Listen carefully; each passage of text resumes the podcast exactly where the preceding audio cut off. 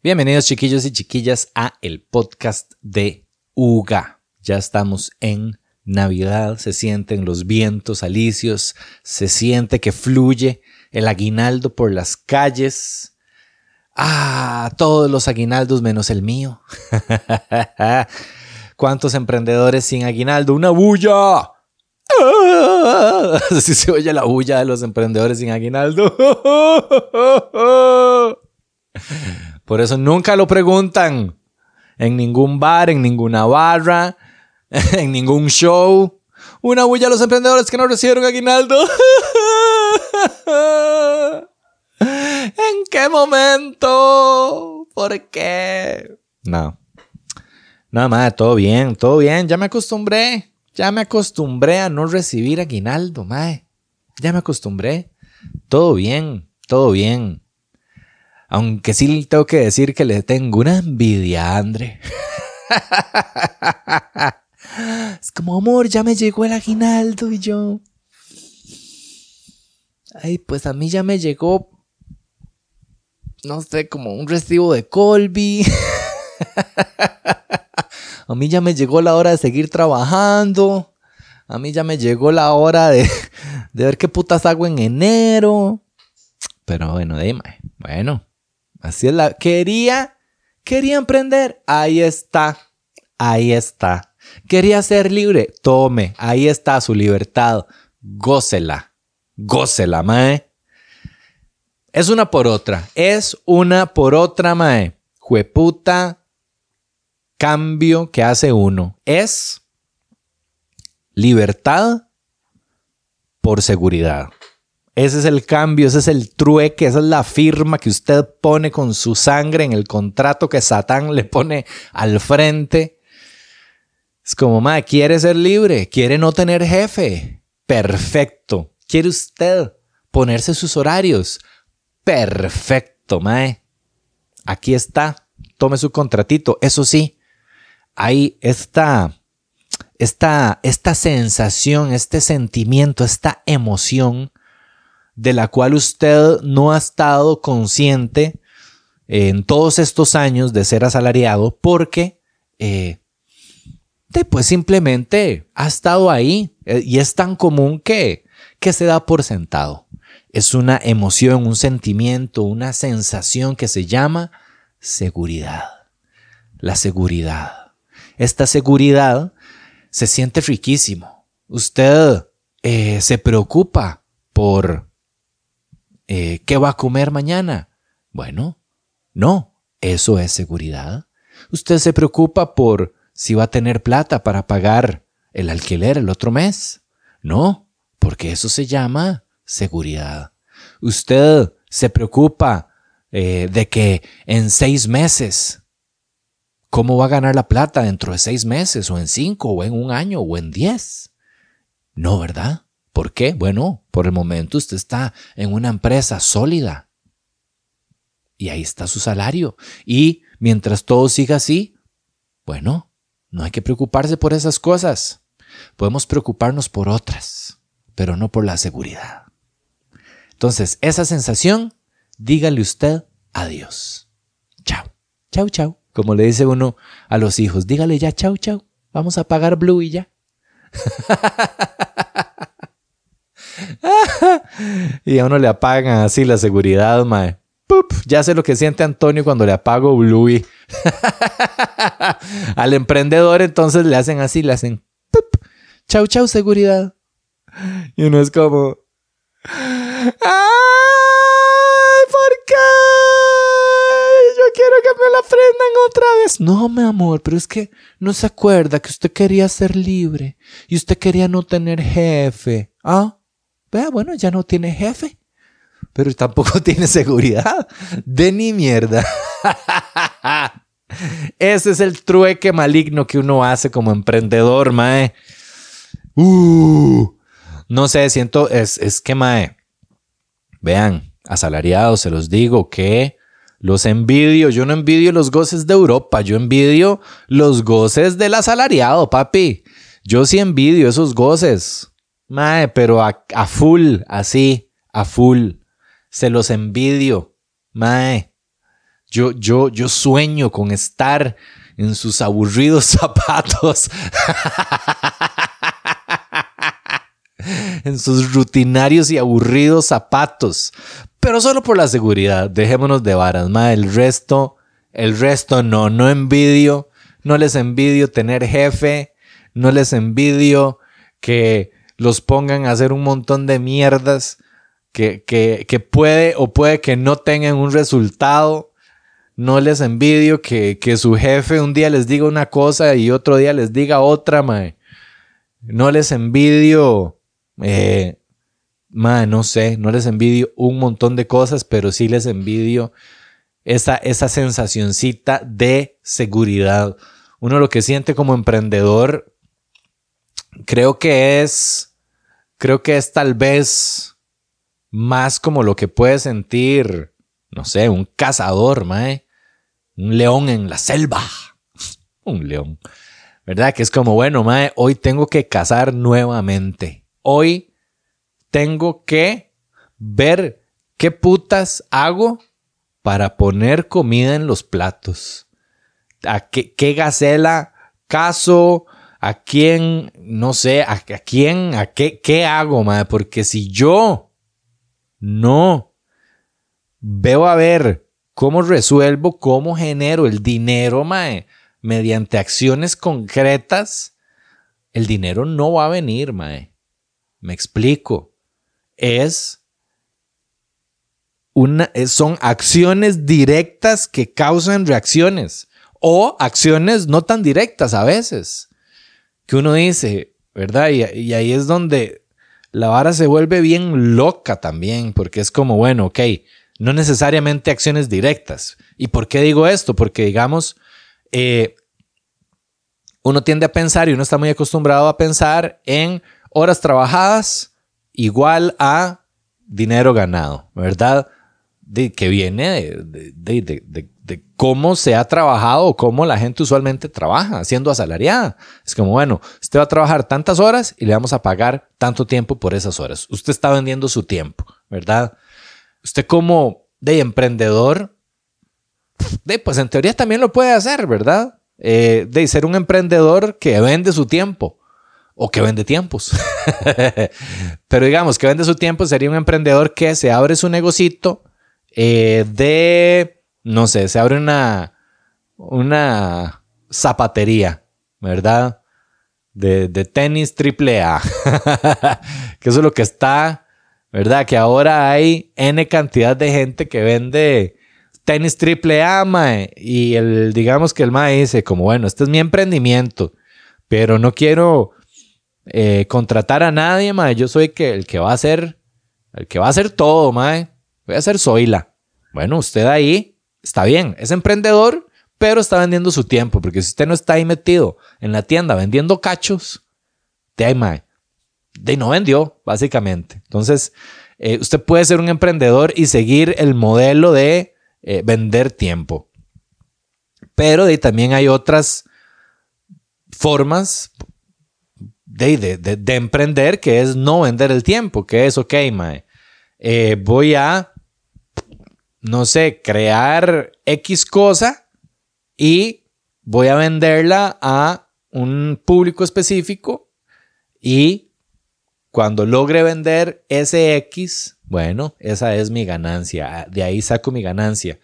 Tal vez creando X duro, yo qué sé, seis meses, mae. Y ya cuando lo vendo es que me pagan, o duro un año, o duro tres años. Dígase, un libro, ¿verdad?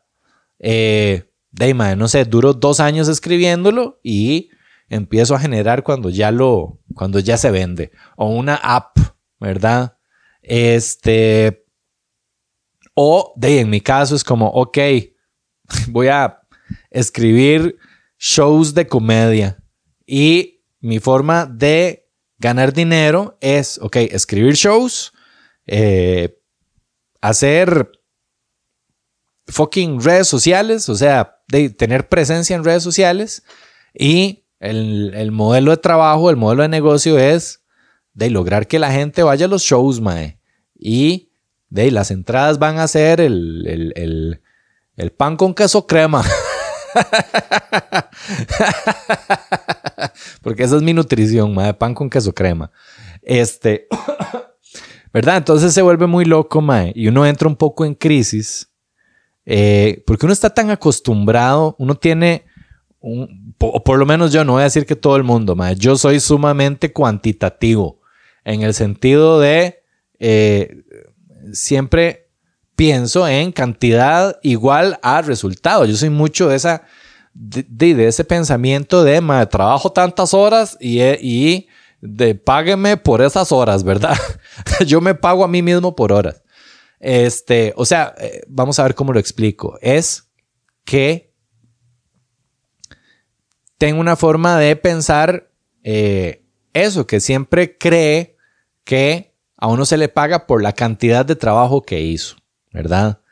Eh, y no necesariamente es así, ma. Usted puede trabajar menos tiempo eh, e igual hasta ganar más, ¿verdad? Es como, yo las primeras veces que yo leía de eso o escuchaba de eso era como, ¿qué?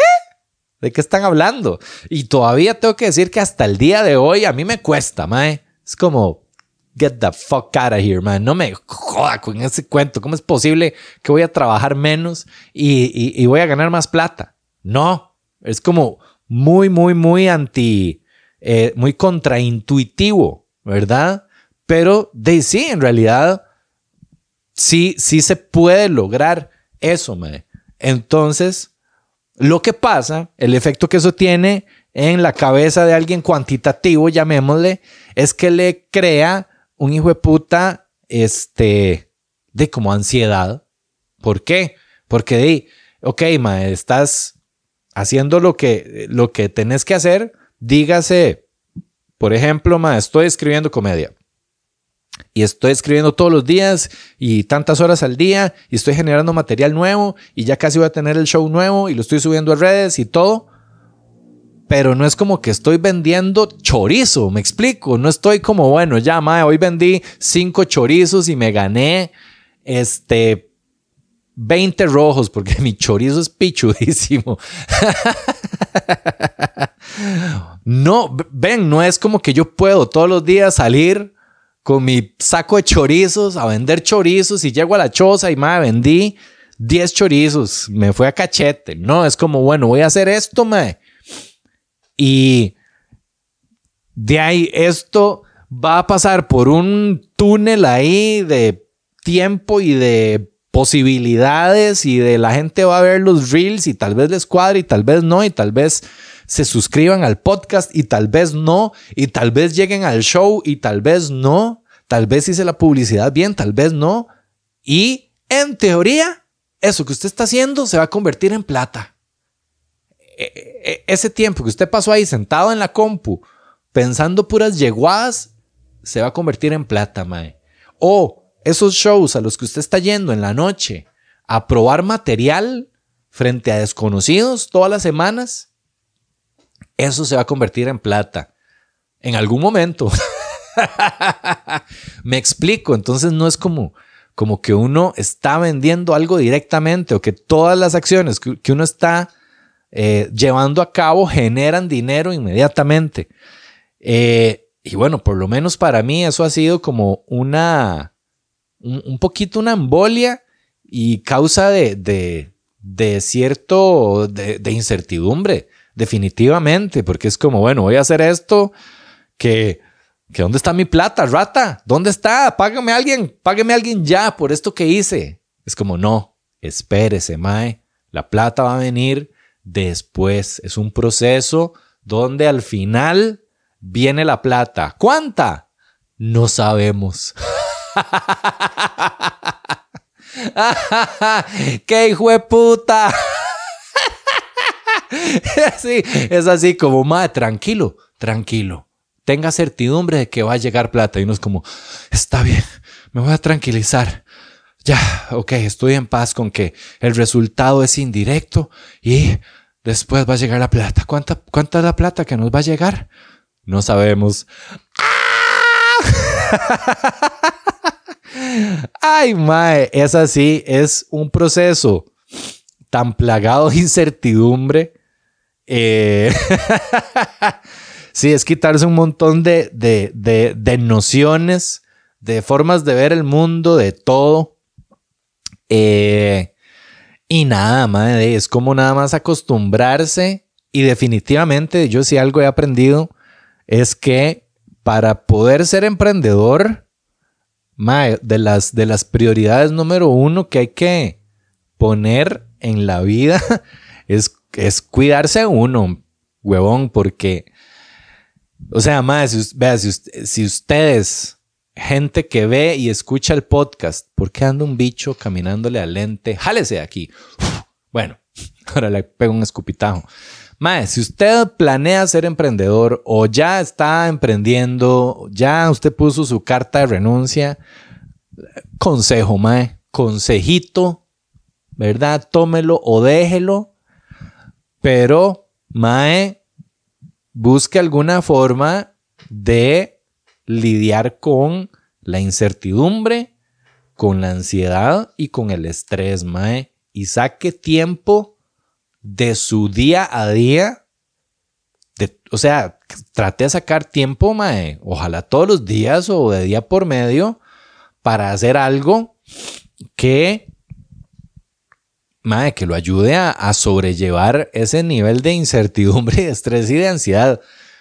Y, los emprendedores, y que sea, y que sea no destructivo, ¿verdad?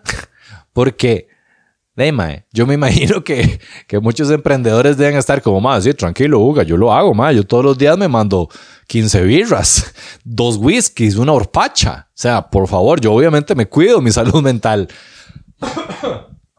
No, perro, no. Busque una forma saludable de, de lidiar con, con eso, mae. Porque si no, de ahí siento yo que en dos toques está uno quemado, está uno con los fuses ya fundidos, mae. Quedan como, como mi carro ahí en vara blanca. con los focos quemados, pidiendo auxilio. Ay, huevón. Sí, mae. Y ese es el balance. Entonces, otra, otra curva, ¿verdad? Es como, ok, este, bueno, somos emprendedores y somos los emprendedores. y eh, ok, soy emprendedor, soy mi propio jefe, tengo que hacer estas cosas que no sé si van a generar dinero y no sé cuánto van a generar. ok, ok, estoy estresado, ok, quiero trabajar eh, todas las horas posibles del día porque, mae, sí, porque siento que tengo que trabajar un vergazo para, para que esto funcione. Ok, pero ahora me está diciendo que, que, que, que en estas condiciones donde tengo que Ah, ah, este, generar el dinero con estas acciones indirectas y ahora me está diciendo que tengo que sacar tiempo de mi día a día para no bretear, para cuidarme, mae, para hacer ejercicio, para meditar, para, para, para, para lo que sea, para, mae. O sea, ¿cómo hago, mae? ¿Cómo hago para balancear todo? me está diciendo que, ¿verdad? Entonces, ma, es como, es como bien loco, la verdad, es, es un hijo de puta, cambio de paradigma bien grande. Y, eh, de pues nada, a mí, a mí, yo llevo, yo, eh, yo ya llevo, Mateo, 40 años, ya voy a cumplir 4-1. Y he estado haciendo como mucho análisis de mi vida, mae. Este, Dicen que la gente cuando ya llega a ciertas edades, ¿verdad? Los jóvenes ven muchísimo hacia el futuro porque es lo que más tienen y la gente más adulta ve más hacia el pasado porque es lo que más tiene. Yo estoy ahorita en la mitad, ¿verdad? No sé si es que estoy en la crisis de la mediana edad o qué, pero bueno, me ha servido mucho ver hacia atrás eh, para darme cuenta de que de que yo siempre he vivido más sumergido en la incertidumbre, realmente, mae. Así yo como que mucha certidumbre en mi vida no he tenido. Y, este ha sido un, un, pensamiento sumamente reconfortante, mae. Porque vi hacia atrás y dije, qué montón de decisiones peligrosas he tomado en mi vida. Huevón, mae, yo he caminado por la sombra. No, yo he caminado por, no en la sombra, mae. He caminado por, por los valles de muerte toda mi vida. Vean, yo salí del cole, mae, en el 2000, generación 2000. Y mis decisiones con respecto a mi futuro y a mi seguridad económica, mae, fueron siempre, yo no sé, mae. Yo creo que yo hubiera hecho mejor con sí jugar tiempos. Yo sí debería. yo no jugaré tiempos, yo no jugaré, este, yo no compraré lotería, yo no compraré chances, raspaditas, nada de eso, mae. Pero yo le apuesto en la vida, papi. Yo sí que, mae, yo juego blackjack apostándome mi futuro y llevo 23 años en esa postadera, mae. Qué rajado. Me vengo dando cuenta de eso, mae. Yo soy un jugador, yo soy un ludópata completamente, mae. Yo salí del cole, hasta ahí todo iba bien. mae, salí, mae, en, en primaria era noventas, cienes, cuadro de honor, secundaria, ya empezó la rebeldía, 80s, 70s, Mike, pasemos raspando. Ahí empezó como, como, como la nota rebelde, Mae. Y en el cole yo pude haber dicho, y no sé por qué no pasó, yo pude haber dicho, voy a estudiar algo que deje plata, algo que dé seguridad alguna carrera, madre, con futuro. Algo donde yo diga, madre, termino de estudiar y ya tengo trabajito. ¿Por qué no lo hice? No lo sé. Sí tengo una teoría, madre. Sí tengo una teoría. Y es que, eh, mae, nosotros, nosotros eh, vivimos eh, con mucha inestabilidad económica. La verdad, mi tata, eh, muy trabajador, mi papá, sumamente trabajador, eh, pero por cosas de la vida eh, tenía una situación laboral muy, muy incierta, muy, este, sí, eso, muy incierta. Hablemos sin pelos en la lengua. Mi papá Madre, no, no, fue, no sacó título universitario. Mi papá no fue a la universidad. Mi, papá terminó noveno. Creo que llegó a noveno y de ahí se metió en el INA y sacó un técnico en soldadura, mae. Un técnico en soldadura. A partir de ahí, el mae con su técnico de INA en soldadura dijo, me voy a casar, voy a tener tres hijos y con mi técnico en soldadura voy a mantener esta familia, mae. Y lo hizo. Mi tata y mi mamá nos sacaron adelante como unos campeones, mae, por lo cual yo les estoy eternamente agradecido. Este, y no les puedo repagar, mae, lo que hicieron por, por mí, por mis hermanos. Eh, entonces, que no se diga que estoy siendo malagradecido porque jamás, mae. Yo lo único que tengo para mis tatas es agradecimiento y admiración. Este, pero de mi tata por el hecho de tener solo ese técnico, mae. Eh, el mae empezó muy bien, el mae trabajaba en el ICE, eh, pero de, después como que yo siento que, que de no sé, mae, mi tata... Yo soy mucho como mi tata. Cada día me veo más, veo más los genes Ugalde que me dejó ese señor, mae. Eh, tocado al techo, tocado al techo. Si ustedes dicen, mae, Uga, ¿usted de dónde es tan loco, mae? Ahí, eh, desde mi tata, mae. Son los genes de mi tata, es el, el apellido Ugalde. Eh, tema, nos faltan tornillos, nos faltan tornillos. Y yo no sé si hasta cierto punto, mae, esa, esa incertidumbre eh, y esa falta de seguridad eh, en la que yo siempre viví eh, con la situación laboral de mi tata, mae, puede ser que yo ahorita la esté replicando, mae, que sea como, bueno, de mae, una de dos, o que la esté replicando inconscientemente o que esté tan acostumbrado a estar en una situación incierta que ya es como de mae. Vale, picha.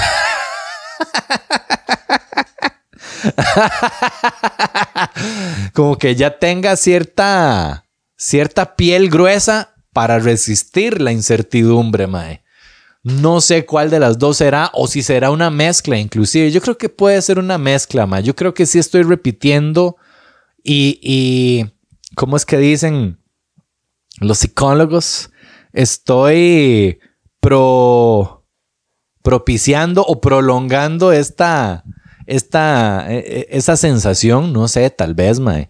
Este, pero sí, mae. Eh, yo, yo, creo que, que, ahí tuvo las raíces, mae. Tiene cosas positivas, tiene cosas negativas. Eh, lo positivo es eso, mae, que uno tiene cierta resiliencia a atravesar situaciones eh, de que, que, que es muy importante no, de, no, no, no volverse loco, man, no, no hacerle caso a la mente que le está gritando a uno. ¡Incendio! ¡Salgan de aquí! ¡Dejen todo tirado! es como decir, man, no, tranquilo, todo va a estar bien, relajado, mae. Y la parte negativa y lo que hay que tener cuidado es, bueno, está bien, mae. Bien por usted que, que tenga esa resiliencia ante situaciones de incertidumbre, pero trate de no propiciarlas. trate de no estarlas creando, trate de no eh, encontrarse en situaciones seguras para nada más hacerles y este ¿verdad? En busca de otra vez estar en una situación de incertidumbre que por alguna razón usted eh, busca para, no sé, whatever, mae. Eh, y bueno, mae, ahora, mae, este es un temazo. Incertidumbre siempre va a haber, mae. Más bien, ¿dónde? ¿Dónde? Dígame usted. Hay certidumbre. No, mae no hay certidumbre ni verga. Si usted asalariado, salariado, o sea, no hay, realmente no hay. Y yo creo que es importante este, hacer las paces, hacer las paces con la incertidumbre porque es lo único, lo único en lo que podemos contar. Eh, Alan Watts, que es un filósofo eh, de todas mis notas ancestrales, medievales, no, orientales. Alan Watts, Mae, escúchenlo si pueden o lean libros del Mae. En YouTube hay un vergazo de charlas del Mae. Tiene un libro que se llama La sabiduría de la inseguridad, que habla justamente de esto, Mae. Eh, de, que básicamente el ser humano eh, pasa en la búsqueda constante de seguridad, ma, y por eso nos adherimos a cualquier cosa, a cualquier cosa que nos dé la más mínima seguridad, nos aferramos ahí.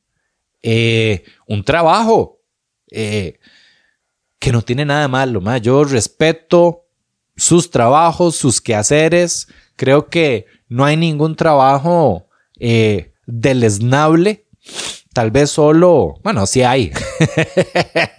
si su trabajo es explotar menores de edad, digo, o sea, puta, ¿verdad? Ponete una manita en el pecho, cabrón. No, pero digo, o sea, trabajos como mae, de breteo en Taco Bell, bueno, felicidades, mae, qué dicha que haces un trabajo y que tenés un trabajo digno, mae, limpio baños en una gasolinera, pues mae, excelente también grande por llevar a cabo tu labor, no te hace menos, mae, jamás. Ahora, hablando de seguridad y de incertidumbre, ¿verdad? Eh, es tal la, la, la, necesidad, bueno, no necesidad, pero la, sed de, de, seguridad del ser humano que este, nos aferramos a cualquier cosa que nos dé la más mínima seguridad, madre, porque dejémonos de varas, o sea, vivir sin una, sin un colchón ahí abajo da pánico, da pánico, madre. Yo lo he sentido, cual todos los emprendedores que estén viendo, escuchando esto, pueden dar fe, ¿sabes? porque se me oscureció esta caramba, es la hora de subirle la luz, ¿ok? Madre, pueden dar fe de que no es fácil este, saber que eh, ahí está el piso, de que ahí está el piso y usted puede darse con la cara directo al piso, mae. Este, pero esta necesidad tan grande de seguridad del ser humano es peligrosa también, mae. Es peligrosa, te pone una, en una situación desventajosa en la cual se basa el capitalismo entero, ¿verdad? Básicamente, mae. Porque la gente está tan sedienta de seguridad que con tal de tener cualquier vestigio de seguridad, va a aceptar muchísimas cosas, mae. Va a aceptar eh, condiciones laborales, va a aceptar tratos no tan tuanis de gente, va a aceptar eh, N cantidad de cosas, relaciones, ni hablemos de las relaciones, ¿verdad? Gente que con tal de no sentirse sola, de, mae, de aceptan el tipo de relación que sea, aunque sea abusiva, aunque sea violenta, aunque sea terrible, la gente prefiere eso a perder la seguridad, mae. Entonces, en la búsqueda de la seguridad hay grandes peligros. Y creo que es importante que la gente recuerde eso, mae. Eh, porque escucharme hablar del emprendedurismo en términos tan, tan crudos y, y tan ¿verdad? Tan, de, tan reales, tan, mae, este mae está cagado el susto. Lo estoy, mae. Estoy en, constante, o sea, no estoy cagado del susto, mae. Tengo mis momentos de pánico, pero ahorita me siento en un buen lugar. Me siento bien, mae. Me siento optimista, me siento creativo, me siento capaz. Eh, me siento bien, mae. Y he aprendido a lidiar con, con estos sentimientos, mae. Pero claro, la gente puede escuchar todo lo que dije ahora sobre lo que es emprender y sobre lo que se siente y puede decir, mae, ¿para qué, huevón? Más rico, más rico la seguridad, más rico mi trabajito, más rico. Bueno, mae, sepa que esa seguridad es completamente ilusoria y, y analice si esa seguridad ha hecho que usted sacrifique otras cosas que este, que hay que poner todo en una balanza. Pero bueno, mae, allá cada quien, allá cada quien, cada quien vive su vida como le ronca el asma. Este, y yo creo fielmente que uno puede vivir feliz, mae, eh, siendo emprendedor y viviendo ahí en caída libre. ¿Verdad? y cabalgando, no sé por qué dije cabalgando, montándose en el toro, en el chirriche de la vida, ahí, mae. Y uno puede ser perfectamente feliz siendo mae, una persona asalariada que trabajó en una o dos instituciones durante toda su vida y llegó a los 65 y se pensionó y chao. Y siempre eh, tuvo su mismo trabajo y mae, de cualquier forma usted puede ser feliz.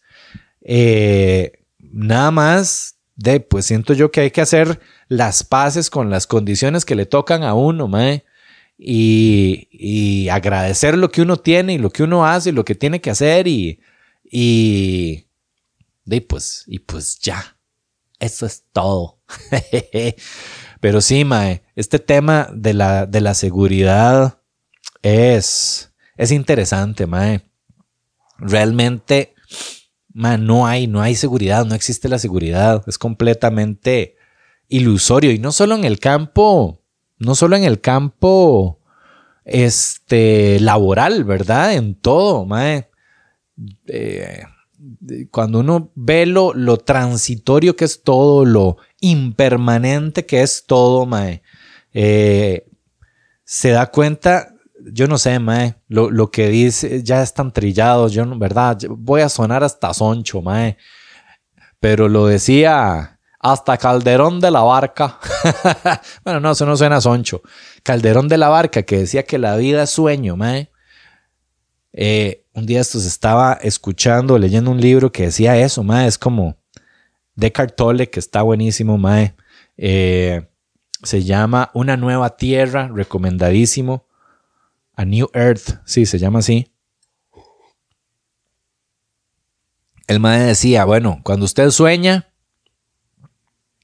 de pasan este montón de cosas y usted está en el sueño metido y de, mientras usted está en el sueño, usted cree que todo lo que está pasando es real, ma, y usted está completamente eh, de pues metido en la ilusión y creyendo la ilusión, ma.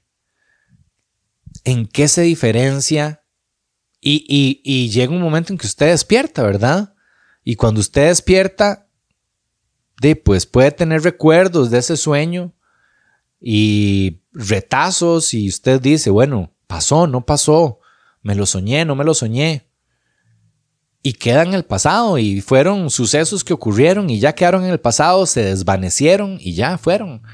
¿En qué se diferencia la vida de un sueño, Mae?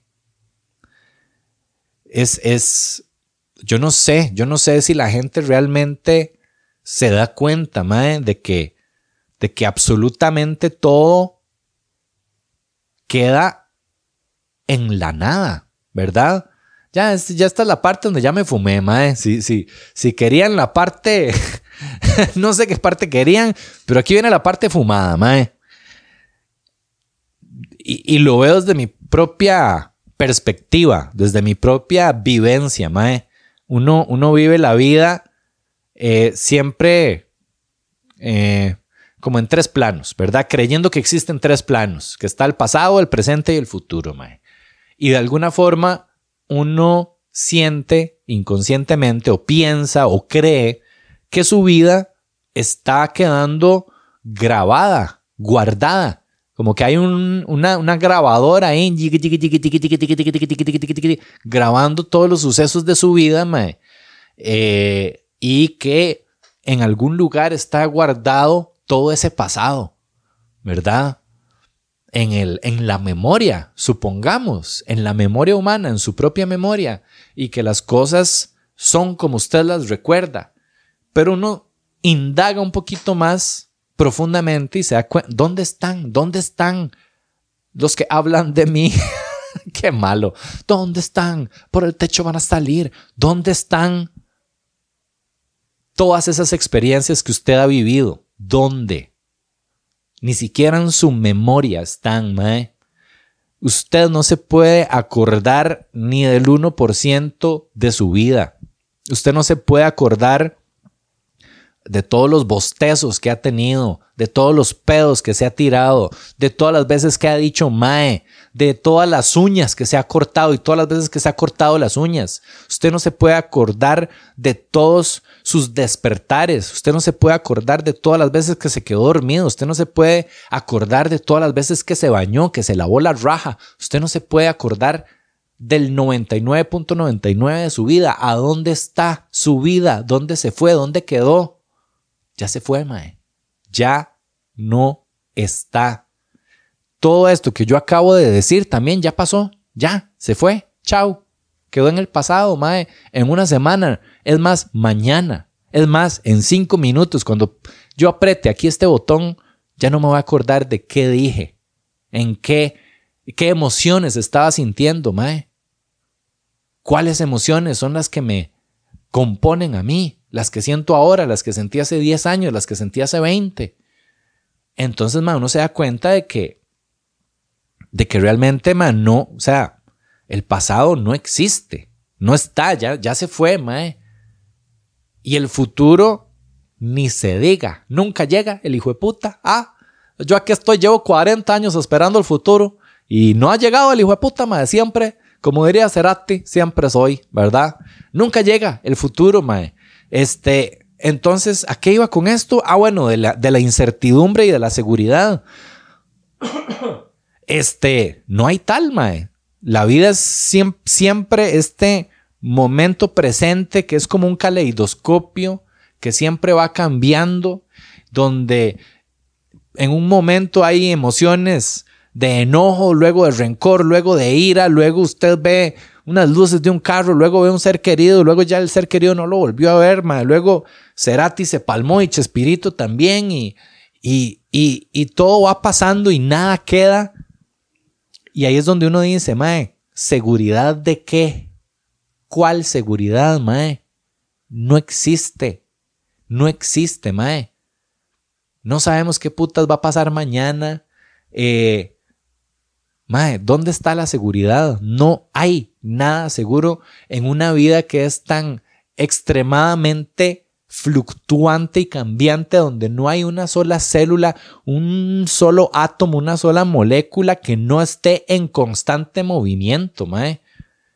En un universo donde no hay nada en movimiento, donde todo continuamente cambia, se puede encontrar seguridad en, un, en una realidad así, en una existencia así, mae, que de sus vidas es 100% seguro hasta que se mueran. Porque la vida no, porque ya de nos vamos a morir. Nada. Yo no sé si los estoy tratando de animar o de desanimar, ya. Tal vez estoy queriendo que filosofen conmigo. Yo qué sé, tal vez nada más quiero que, ah, yo nada más quiero que hablemos de cosas profundas, profundas. Quiero que alguien me diga, Uga, mae, sí, puta, mae. Yo también veo la vara así. yo creo que es eso, mae. Estoy buscando a alguien que me dé bola, que me diga, mae, sí, ¿verdad, loco, perro, mae? Todo cambia, huevón. ¿Dónde están? Alcen la mano.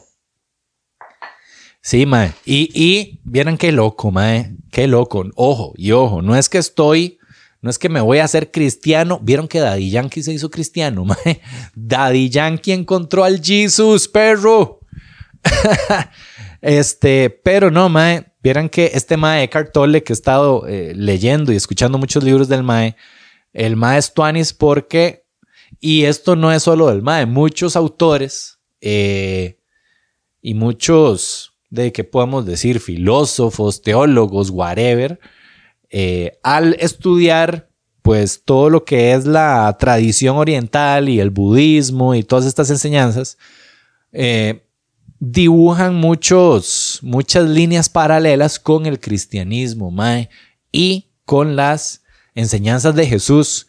Y vieran que visto desde esa perspectiva no judeocristiana, no no católica romano-apostólica del Vaticano, vieran qué bien me cae el Jesus, mae.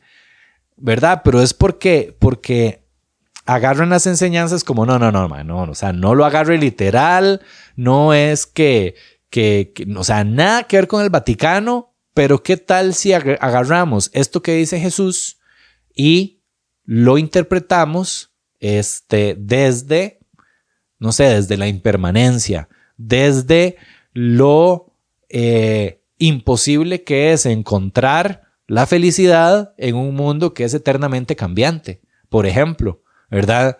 Entonces ahí uno dice como, ah, ok, a mí me caía mal cuando, ¿verdad? Me decían que Jesús, eh, no sé, alababa la pobreza, ¿verdad? O, en la Biblia que siempre el rico era el malo. Es como, coma mierda, mae, yo quiero plata. Este, ¿verdad? Pero de repente a uno le tiran la curva como, madre, ¿qué tal si Jesús no está hablando de eso, sino está como el Buda y como un montón de enseñanzas espirituales que a usted sí le cuadran? está diciendo lo mismo, madre, está diciendo, vea lo cambiante que es el universo, vea lo difícil o lo imposible que es encontrar felicidad en dicho mundo por el solo hecho de ser tan cambiante y este, vuelva los ojos hacia otro lugar donde encontrar la paz y el bienestar que no sean los bienes materiales porque son impermanentes y transitorios y se van a ir. Y así es como, pucha, Jesús me cae bien, mae. Entonces sí me he dado cuenta de eso. Pero bueno, ya chiquillos, mucha trama. Yo sé que todos los podcasts hablo de la impermanencia, hablo de que el pasado no existe, hablo de mae, pero hey, es lo que es, es lo que es. Cada vez lo digo diferente, por lo menos. y nada, mae, nada, me encanta, es que me encanta ese tema, me fascina, me fascina. Así que bueno, chiquillos, espero que lo hayan disfrutado, estén muy bien. Eh, todavía nos quedan un par de episodios, creo. Eh, voy a tener un invitado un día de estos, eh, ya lo tenemos agendado. acéptenlo, porque la vida es cambiante. No hay seguridad en este mundo, mae. Así que el Luga que dijo que no iba a haber invitados, ya no está. ¿A dónde está? ¿Ustedes lo ven? Yo no lo veo. Ya no está. Se fue. Entonces, Mae, este, creo que el último episodio de este año va a ser con, con invitado, Mae. Estoy con muchas ganas de hablar con él. Eh, ustedes ya lo han visto en otros espacios. Eh, y nada, les, ahí lo verán cuando, cuando ya aparezca. Eh, y nada, chiquillos, se cuidan mucho, los quiero. Espero que hayan disfrutado la loquera de podcast y nos vemos la próxima semana. Chao.